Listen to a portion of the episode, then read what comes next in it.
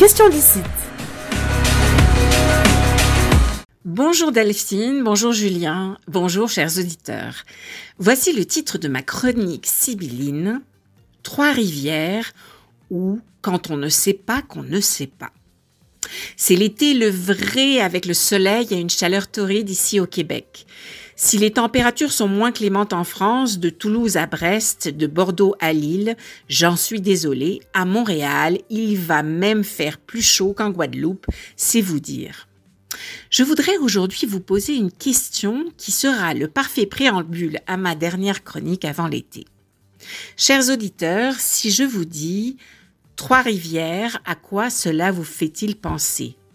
N'ayez crainte, il n'y a aucun piège, allez-y sans réfléchir. Trois-Rivières. Je n'aurai pas la chance d'avoir vos réponses en direct, mais je dirais que plusieurs réponses devraient émerger. Tout d'abord, il y a les gens au Canada qui vont penser naturellement à la ville de Trois-Rivières, sur la rive nord du fleuve Saint-Laurent, à mi-chemin entre Québec et Montréal. C'est une réponse logique pour qui vit au Québec. Pour certains autres auditeurs, vraisemblablement moins nombreux, ce nom fera écho au village de Trois-Rivières en France, situé dans le département de la Somme, entre Amiens et Compiègne. Je dois avouer, je ne connaissais pas non plus. Et si vous avez eu la chance de voir la photo qui illustre ma chronique, un verre rempli d'un liquide ambré, certains chanceux ayant connu les Antilles pour y vivre ou en voyage auront eu tôt fait de penser au rhum Trois-Rivières de la Martinique avec des accents créoles et un passé colonial douloureux. Pour d'autres, toujours dans les Antilles, certains auront pu penser non pas à la Martinique mais bien à la Guadeloupe, avec la charmante petite bourgade de Trois-Rivières à Basse-Terre.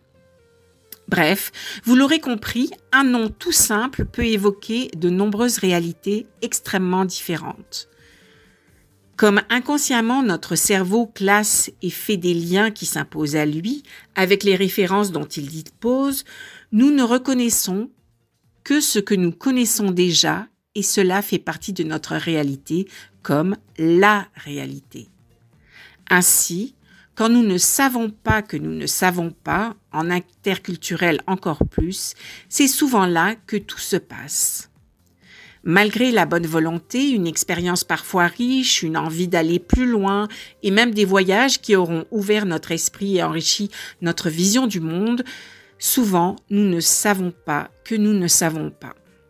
L'écrivain Mark Forsyth prône l'inconnu et nous enjoint à cultiver cette position d'ignorance où l'on ne sait pas que l'on ne sait pas. Dans son petit livre Incognita Incognita ou le plaisir de trouver ce qu'on ne cherchait pas, l'étymologiste, fatigué par les algorithmes qui modélisent nos comportements et nos goûts, plaide pour le plaisir de trouver ce qu'on ne cherchait pas car c'est ailleurs qu'il faut chercher ce qu'on ne sait pas ne pas savoir. Bref, encore faut-il sauter le pas et oser l'inconnu. L'effet Dunning-Kruger. Deux psychologues américains, David Dunning et Justin Kruger, en 1999, présentaient leurs travaux sur un biais cognitif selon lequel les moins qualifiés dans un domaine surestiment leurs compétences, aussi appelé effet de surconfiance.